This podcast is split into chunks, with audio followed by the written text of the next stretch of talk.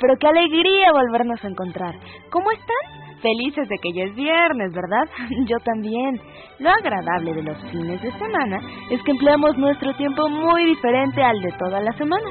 ¿A dónde les gustaría salir a pasear? Hay muchos sitios a los que pueden ir. No olviden visitar los lugares en donde se exhiben nuestras hermosas ofrendas de Día de Muertos. Bueno, Esperemos que estén muy atentos al programa, porque pensando en ustedes, hoy tenemos una sección especial del Día de Muertos. Así que comuníquense con nosotros al 4155 1060. Estaremos como siempre muy contentos de recibir sus llamadas.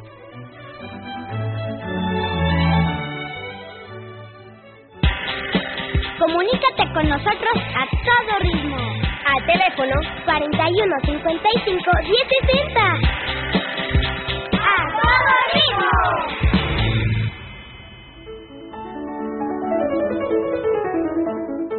Iniciaremos nuestra sección Inspiración y Fantasía con un tema relacionado con el Día de Muertos. Hoy, Doña Batuta se fue de paseo, pero nos trajo una hermosa sorpresa para todos ustedes. En Viviendo la Música tendremos la participación de Isabela, estudiante de flauta transversa de la Escuela Superior de Música. Dispónganse a escuchar y a disfrutar de las historias, reflexiones y de la música que hoy preparamos para todos ustedes.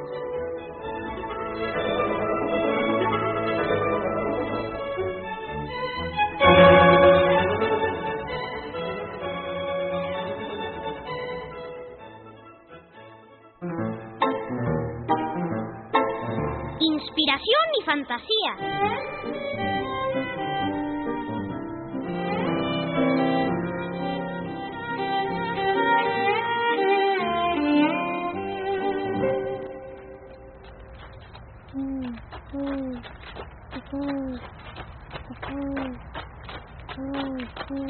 Luis, Luis, ¿ay dónde estará? ¿A fuerza se tiene que salir al campo a estas horas? Él dice que puede estudiar mejor a los insectos cuando es de noche. Ay, Luis y sus bichos. Siempre que venimos al rancho es lo mismo. Ay, nanita, está bien oscuro por aquí. Ah, ya lo vi. Sentado sobre esa barda. ¡Qué ocurrencias! Luis, ¿por qué me dejaste sola en el cuarto? Me desperté y ya no estabas y sabes que me da miedo. Shh, escucha.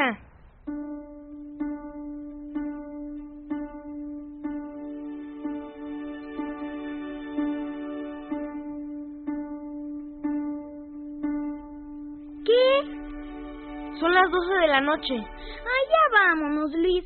Esto no me gusta nada. Ven, súbete, anda, yo te ayudo. Mm, Vas a ver qué padre se ve desde aquí.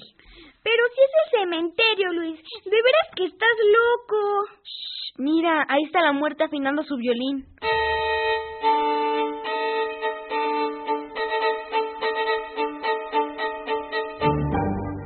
Yo no quiero ver nada. Ya. ¿No ves que hoy es la única noche en la que pueden despertar los muertos? Mira, empiezan a abrirse las tumbas Ya están saliendo los muertos. y se ponen a bailar.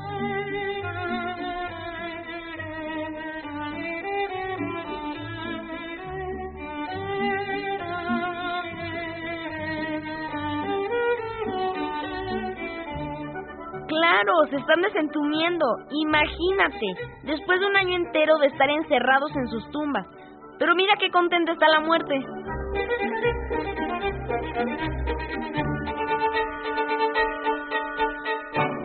Luis, ya vámonos, por favor. Mira, cada vez son más muertos. Vete tú si quieres, yo estoy disfrutando de lo lindo. Mira cómo hacen una ronda alrededor de la muerte.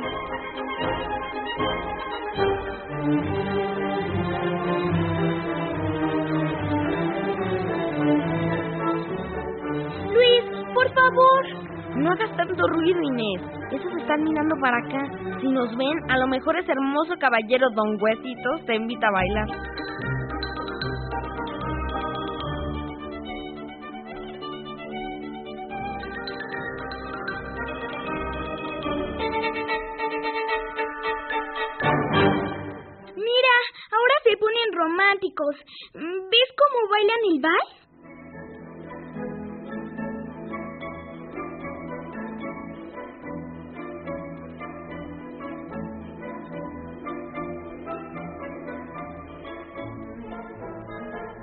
Parece que Don Huesitos viene para acá. Tal vez le gustaste y quiere que bailes con él. Ay, mamá se está acercando, ¿no?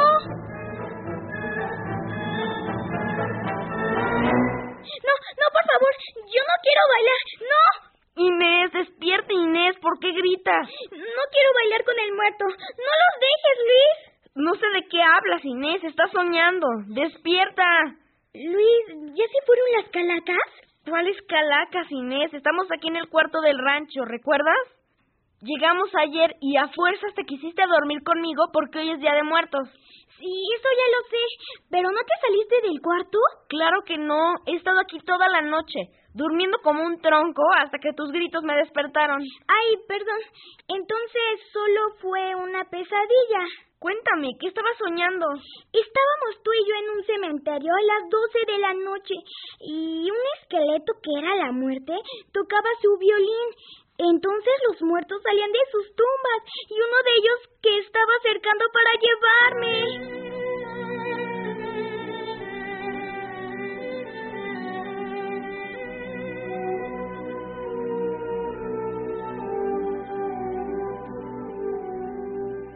No, pues con razón gritaste. Pero seguramente en la escuela les hablaron de la danza de la muerte o la danza macabra y por eso lo soñaste. ¿La danza macabra? Nunca he oído hablar de eso. ¿Qué es? A nosotros, un maestro nos explicó que en la Edad Media hubo en Europa unas epidemias terribles de una enfermedad que se llamaba peste y que cuando llegaba la peste a un pueblo, en poquitos días se moría más de la mitad de la gente. ¿Pero eso qué tiene que ver con la danza macabra? Nos dijo el maestro que el tema de la muerte estaba muy presente en las personas y que fue entonces cuando empezaron a representarla, ya fuera en pinturas, en textos o en teatros. ¿Y cómo la representaban? Justamente como la soñaste, como un esqueleto en un cementerio, invitando a los muertos a bailar recordando así a la gente la fragilidad de la vida terrenal y la posibilidad, en todo momento, de una muerte repentina. ¡Ay, qué horror! Si estuviera en una situación así, lo menos que me gustaría es que me lo estuvieran recordando todo el tiempo. Pero la idea era hacer que la gente se portara bien, sabiendo que en cualquier instante podía ser llamada a rendir cuentas ante su creador.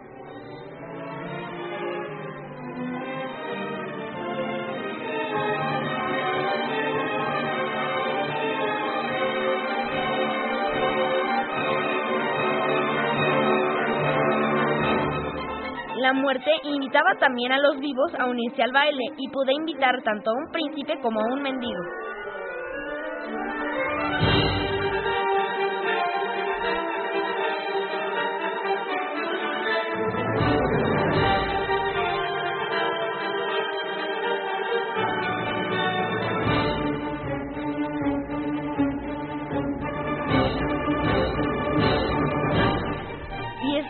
Para que nadie se sintiera que estaba a salvo de la muerte. Los ricos y los pobres tenían que estar igualmente preparados. Ay, Luis, ahora ya no me voy a poder volver a dormir. Escucha, está cantando el gallo. Ya no hay nada que temer. Al salir el sol, todos los muertos regresan a sus tumbas hasta el año que viene. Y la muerte se queda solita buscando compañía.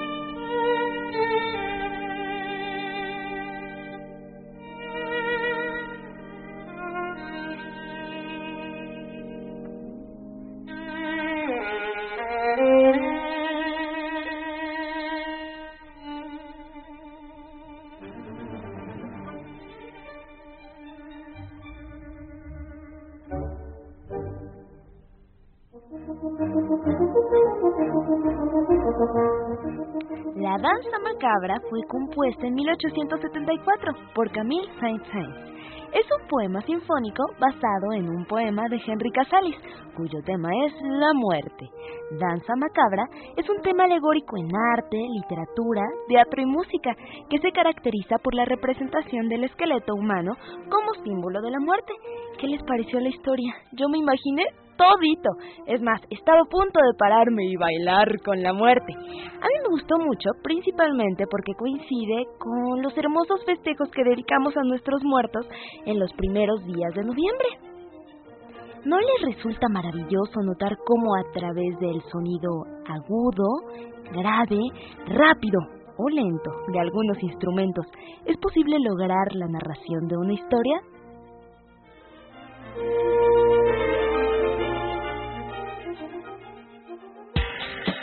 Comunícate con nosotros a todo ritmo. Al teléfono 41 55 1060. ¡A todo ritmo!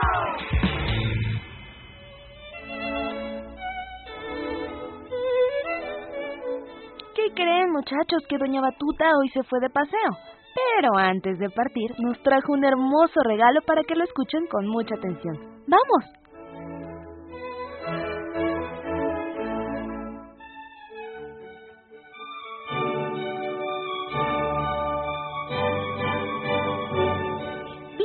Doña Batuta e invitó a platicar a un famoso director de orquesta para todos los niños y niñas de a todo ritmo.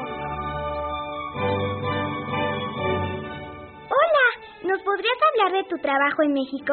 Claro que sí, muy buenas tardes. Soy Juan Carlos Lomónaco y estoy muy contento de estar con ustedes esta tarde platicando de la música y de las orquestas.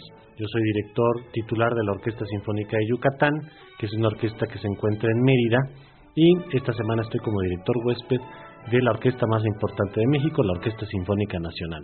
¿Nos podrías explicar qué es un director de orquesta? Eh, toda agrupación musical tiene un líder que históricamente al principio era parte de la orquesta, incluso tocaban el violín, por ejemplo, eran el concertino de la orquesta o era el clavecinista de la orquesta, pero como la orquesta empezó históricamente a crecer, fue necesario que el director se separara de la orquesta y se parara a dirigir la orquesta, a dar las indicaciones sin tener que tocar siendo parte de la orquesta. ¿Cómo escucha un director de orquesta en los ensayos? El director de orquesta tiene conocimiento de la partitura de tal manera que pues ya tiene dentro de su cabeza el resultado musical que espera eh, sea el resultado sonoro. Muchas veces en los ensayos lo que se trata es de lograr esa sonoridad que busca el director a través de ir escuchando qué es lo que está haciendo la orquesta, si está cometiendo algún error para corregirlo o para balancear, por ejemplo, el sonido de la orquesta. ¿Cómo se conforma una orquesta? Actualmente una orquesta sinfónica se conforma con las familias eh, que son conocidas como las familias de las maderas, que son aquellos instrumentos construidos de madera, excepto la flauta que es de metal, son las flautas, oboes, clarinetes y fagots. La familia de metales, que son los cornos, las trompetas, los trombones y la tuba. Y la familia de percusión, que es una familia muy extensa, tenemos eh, timbales, platos, platillos, tambores, tambores pequeños, tamborín, eh, la gran casa, que es como, conocido en español como el bombo. También en las orquestas a veces incluye el piano y la celesta y el arpa. Y por supuesto la gran familia de las cuerdas, que está conformada por los violines primeros, violines segundos, que son todos violines, nada más es que tocan di- diferentes voces, las violas, los violonchelos y los contrabajos. Platícanos de la Orquesta Sinfónica Nacional de México. Esta es una agrupación muy antigua que sin duda es uno de los reflejos más importantes culturales de nuestro país. Han pasado figuras importantísimas por esta orquesta, eh, han sido titulares grandes directores, actualmente el maestro Carlos Miguel Prieto, eh, antiguamente estuvo también el maestro Arturo Diemec, que estuvo 17 años, el maestro Dutois, el maestro Eduardo Mata, el maestro Cárdenas, Sabín, y por supuesto como huéspedes también ha estado Chelividaque, ha estado eh, Bernstein, Stravinsky, grandes figuras de la música. Actualmente esta orquesta cuenta con más de 100 músicos y realiza sus temporadas, esta temporada en particular, en el Centro Nacional de las Artes. ¿Y para ustedes qué es la música? Bueno, para mí es una razón importante de vivir porque yo creo que el ser humano tiene dos caminos. El camino de la destrucción, no hay ser capaz de destruir como el ser humano, esa es la parte triste y negativa del ser humano, porque un animal se come a otro y nada más, pero no destruye la cantidad de cosas como los seres humanos. Pero también el ser humano es el único capaz de trascender a través del arte, de la creación, Eh, así que las bellas artes pues es la parte más sublime y hermosa del ser humano. Vale la pena que nos enfoquemos todos a ese lado. Eh, y la música en particular pues sin duda es una de las artes más hermosas, para mí en lo particular la más hermosa. Gracias a la música y por la música yo he decidido eh, pues dedicarme al 100% a esta hermosísima creación del ser humano. Platícanos del concierto de este viernes 30 de octubre.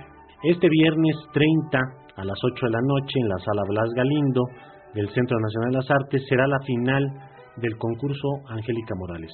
Este es un importante concurso que se realiza para buscar los talentos mexicanos que tocan el piano. Ya después de una serie de eh, semifinales y eliminatorias, finalmente el jurado escogió a tres jóvenes muy brillantes, los cuales serán los finalistas tocarán como solista con la Orquesta Sinfónica Nacional. Ellos son Rafael Omar Salgado, de 24 años. Él va a tocar las variaciones sobre un tema de Paganini de Sergei Rachmaninoff. Después vamos a tener a Ricardo Alejandro Álvarez, de 25 años. Él va a tocar el concierto de Rachmaninoff número 2. Y eh, también tenemos a Carlos Adriel Salmerón, que va a tocar el concierto número 3 de Bela Bartok. Estos tres jóvenes pues tocarán como solista con la Orquesta Sinfónica Nacional, será un concierto hermosísimo para el público que además será la final de este concurso, cuyo ganador se anunciará al final del concierto.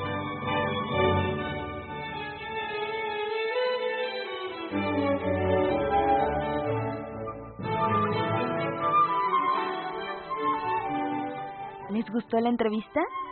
Veamos si pusieron atención a los tres primeros niños que nos llamen y nos digan cuál es el trabajo de un director de orquesta, se van a ganar un pase doble para el próximo concierto del 8 de noviembre, que es un concierto familiar de la Orquesta Sinfónica Nacional. Recuerden que se están presentando en su segunda temporada del 2009, Sala Blas Galindo del Centro Nacional de las Artes. Río Churubusco y Tlalpan es a las 12 y cuarto. Ustedes deben de llegar media horita antes con una identificación en mano y listo. Van a poder deleitarse con esta música, van a poder aprender, escuchar y disfrutar sobre todo con la compañía de familiares e instrumentos. Así que les recuerdo la pregunta. ¿Qué hace un director de orquesta? Ahora continuemos con nuestra sección de niños y niñas intérpretes. Hoy toca el turno a Isabela, de 12 años de edad, que nos comparte su experiencia musical.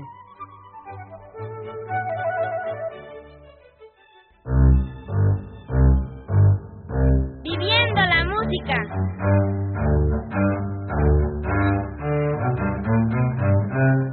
Yo me llamo Isabela, tengo 12 años, toco la flauta y estudio en la Escuela Superior de Música. Voy a interpretar Le Cucú,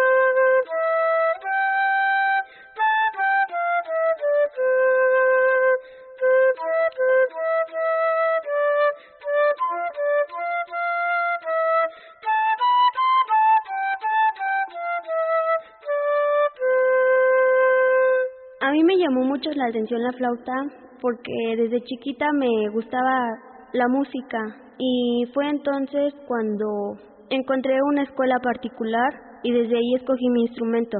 A mí me decían que mi tatarabuelo estuvo en la Orquesta Sinfónica de México, que se llamaba Emilio Salas Morán y tocaba el cornetín.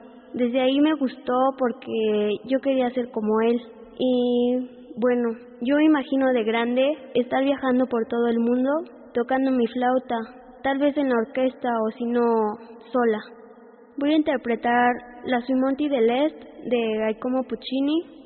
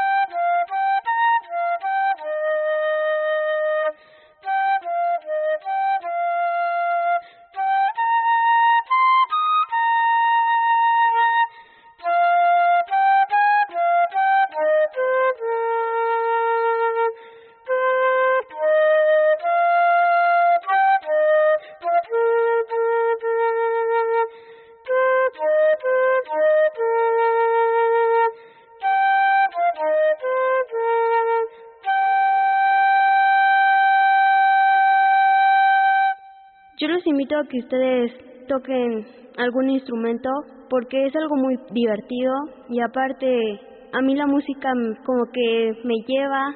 De repente hay veces que estoy enojada y cuando oigo música o me pongo a estudiar mi instrumento se me olvida todo. Somos novios de Armando Manzanero.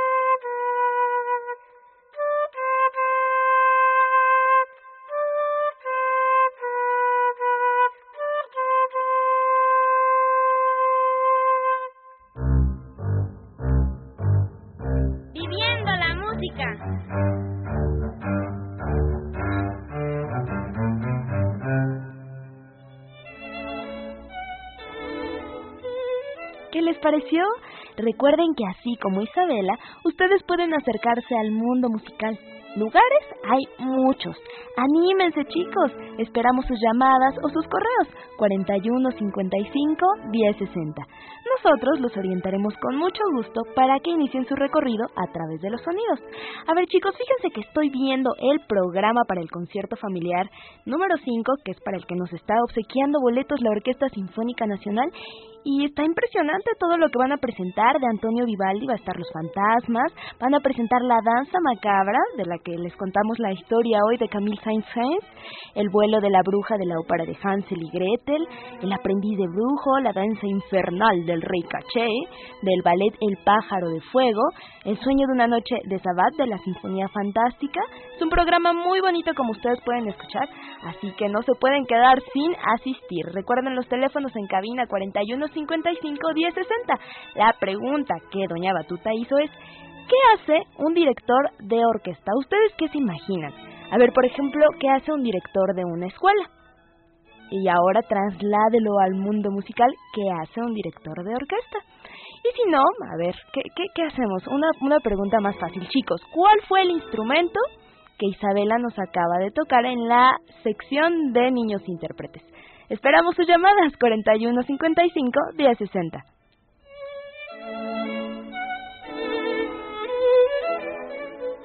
Para terminar, tenemos como cada viernes lista nuestra cartelera de fin de semana.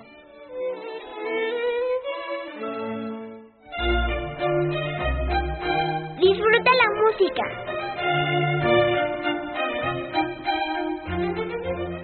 La música coral es su especialidad. Deleítate con la tercera temporada 2009 del Coro de Madrigalistas de Bellas Artes, que dirige Digna Guerra y conoce su amplio repertorio.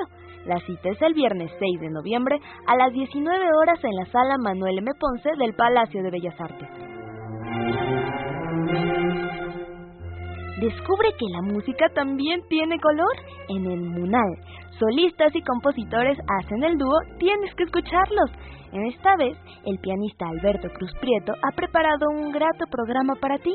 Te espera el sábado 7 de noviembre a las 12 horas en el Salón de Recepciones del Museo Nacional de Arte, Tacuba 8, Centro Histórico. Entrada libre. Voce Intempore es una agrupación cuya finalidad es la transformación de la sociedad por medio de la música coral y ahora te invita a disfrutar de su interpretación en el marco del ciclo vocal que se llevará a cabo el sábado 7 de noviembre a las 18 horas en la sala Manuel M. Ponce del Palacio de Bellas Artes. Pianista mexicano Alberto Cruz Prieto es poseedor de una refinada técnica pianística y ha desarrollado su carrera profesional comprometido con la difusión de la música bien interpretada. Escúchalo ahora en el marco del ciclo Conciertos de Bellas Artes, que se realizará el domingo 8 de noviembre a las 17 horas en la sala Manuel María Ponce del Palacio de Bellas Artes.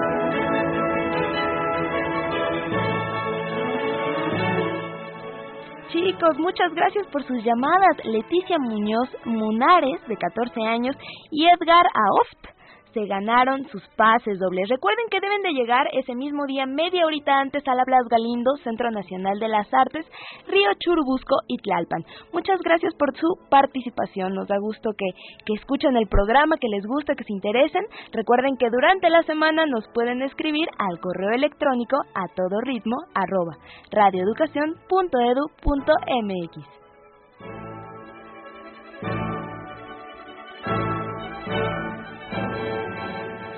También nos llamó Saúl Muñoz Munares, recuerden que también lo tiene, y dice que la niña tocó la flauta, la flauta transversa, efectivamente. Muchas felicidades. Ahora sí, nos despedimos deseándoles un hermoso fin de semana acompañados de la música y nos volveremos a encontrar aquí en Radio Educación en punto de la 1.30 de la tarde en su programa, sí, su programa a todo ritmo. Participamos en este programa Anabela Solano, Ana Gerhardt, David Jiménez, Nailea Sotres, Isabela, Ana Monroy, David Cerón, Alejandro Ramírez y Gonzalo Arteaga. Agradecemos la participación de Juan Carlos Lomónaco, director de la Orquesta Sinfónica de Yucatán y director huésped de la Orquesta Sinfónica Nacional. Rubrica original, Marcial Romo. Conducción, Blanca Castro.